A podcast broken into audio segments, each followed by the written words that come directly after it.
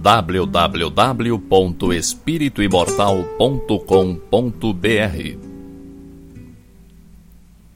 Cinco minutos de Espiritismo visando a reflexão.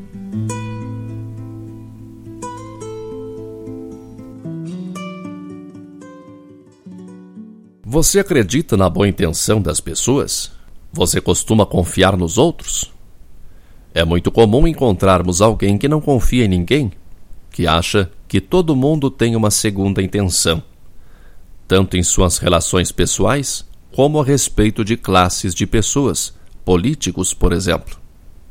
Você provavelmente já ouviu alguém dizer, ou você mesmo diz, que político não presta, que político é tudo igual, que não escapa um. Não é minha intenção defender a classe política. Faz tempo que me decepcionei com a política partidária e me tornei o que os ativistas chamam de alienado. Não faço a defesa dos políticos, mas de alguns seres humanos que seguiram a carreira política. Não acredito que todos entrem na política pensando em se locupletar com o dinheiro público. Não posso conceber sequer que a maioria dos políticos comece sua carreira urdindo maracutaias.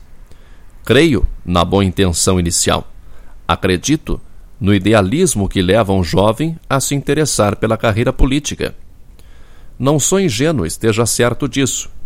É por não ser ingênuo que sei como as pessoas se deixam influenciar pelo meio. É por não ser ingênuo que sei que um meio onde haja o predomínio de lideranças pérfidas é capaz de desviar pessoas de boa índole. Todos somos falhos, todos temos defeitos todos já nos deixamos influenciar negativamente em algum momento da vida. Será que você não se deixaria corromper pelo poder?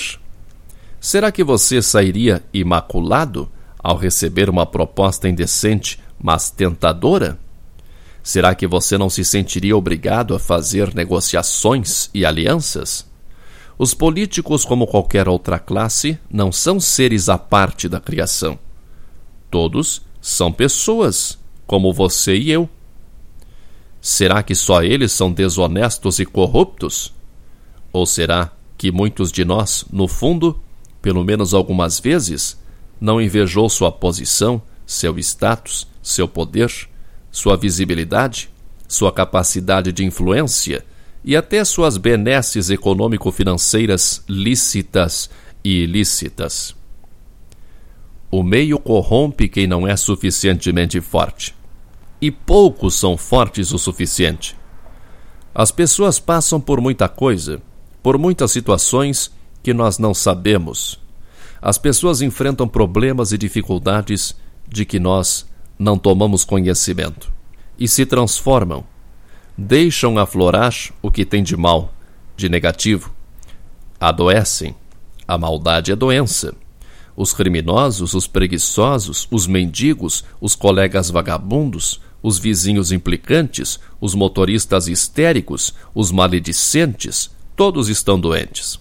Isso não é maneira de dizer, é fato. Estão espiritualmente doentes. São dignos de compaixão. Pode ser difícil conviver com pessoas assim. E não somos obrigados a aceitar suas diatribes calados e passivos. Não estou dizendo que temos que passar a mão na cabeça de todos os pilantras. Mas estamos aptos a julgar? Somos tão melhores que eles? Acho que não. Acho que o que nos diferencia é apenas uma boa vontade incipiente, uma necessidade que sentimos de realizar a reforma íntima. Depois de apanhar muita surra, reencarnação após reencarnação, o espírito imortal pensa duas vezes antes de errar. E mesmo assim, muitas vezes, erra igual.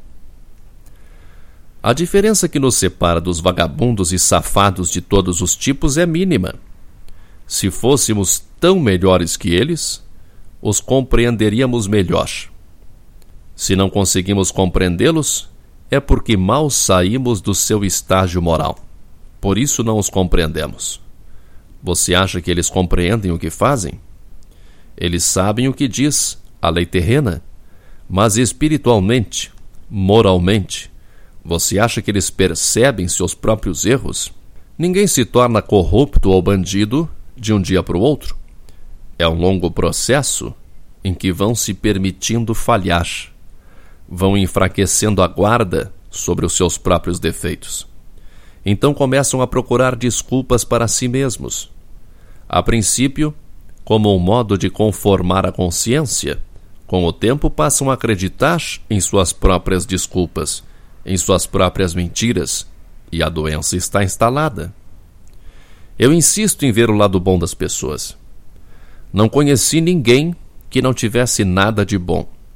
No fundo, somos todos muito parecidos, e um dia todos nos elevaremos www.espirituimortal.com.br Cinco minutos de Espiritismo visando a reflexão.